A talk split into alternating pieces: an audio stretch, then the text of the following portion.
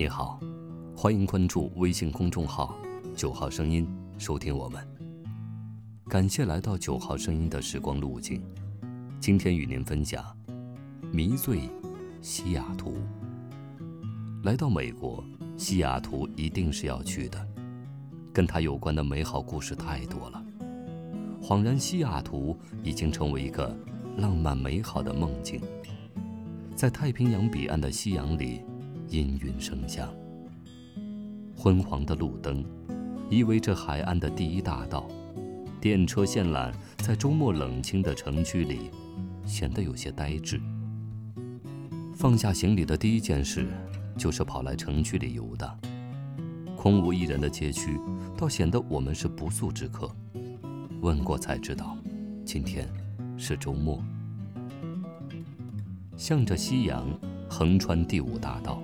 才见到夕阳沉醉的海边，华灯初上，摩天轮和酒吧街，见到整条巷子的彩色口香糖艺术，才知道来对了地方。从温哥华过境西雅图，比想象中的便捷，甚至容易的让人有些意外。下车简单办好手续，就开始了第一次自驾之旅。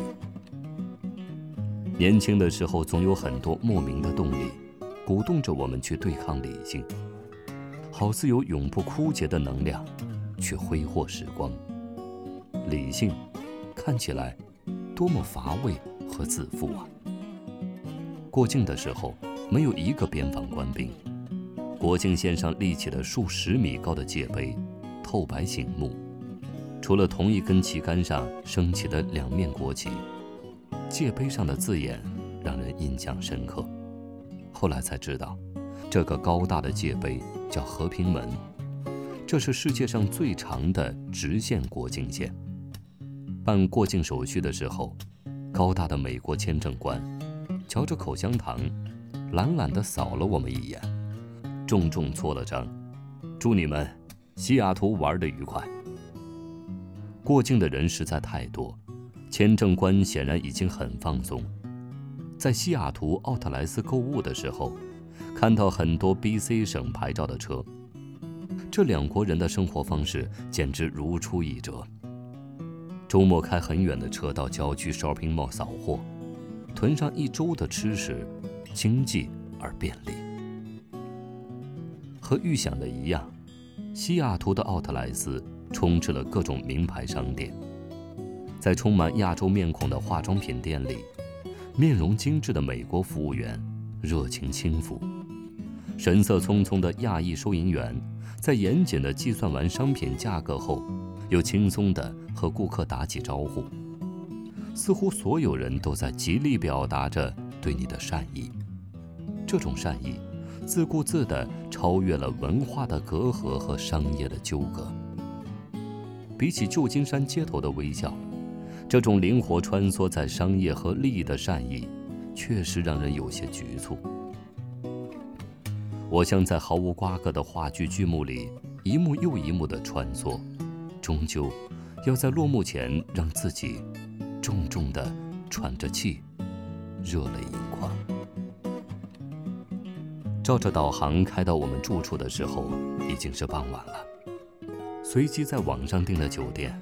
没想到居然在中国城。乍一眼看过去，西雅图的唐人街和旧金山相去甚远。除了相似的中国牌坊外，这里的一切显得很冷清。直到离开西雅图的前一晚，深夜觅食才发现，西雅图的唐人街，我们竟然只是在门口，里面的各式料理店和华人圈，我们都未曾踏入。大概是太留恋城区的美，竟然错过了近处的繁华。西雅图的街头艺术家让人迷恋，旁若无人的演奏，自我陶醉，也不显连态，很难从艺术水准上来个高低评判。我只是呆呆的听，然后又痴痴的幻想。我算是爱音乐的。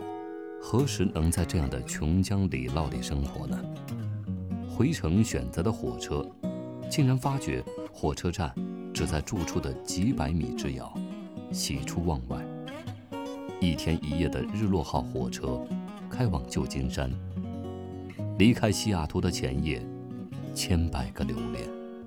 我无数次幻想自己是西雅图的普通职业者，是派克市场的水果售货员，是星巴克的服务员，是餐厅的侍者，是火车站的乘务员，是街头的艺人。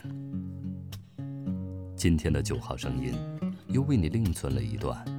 时光之旅，晚安。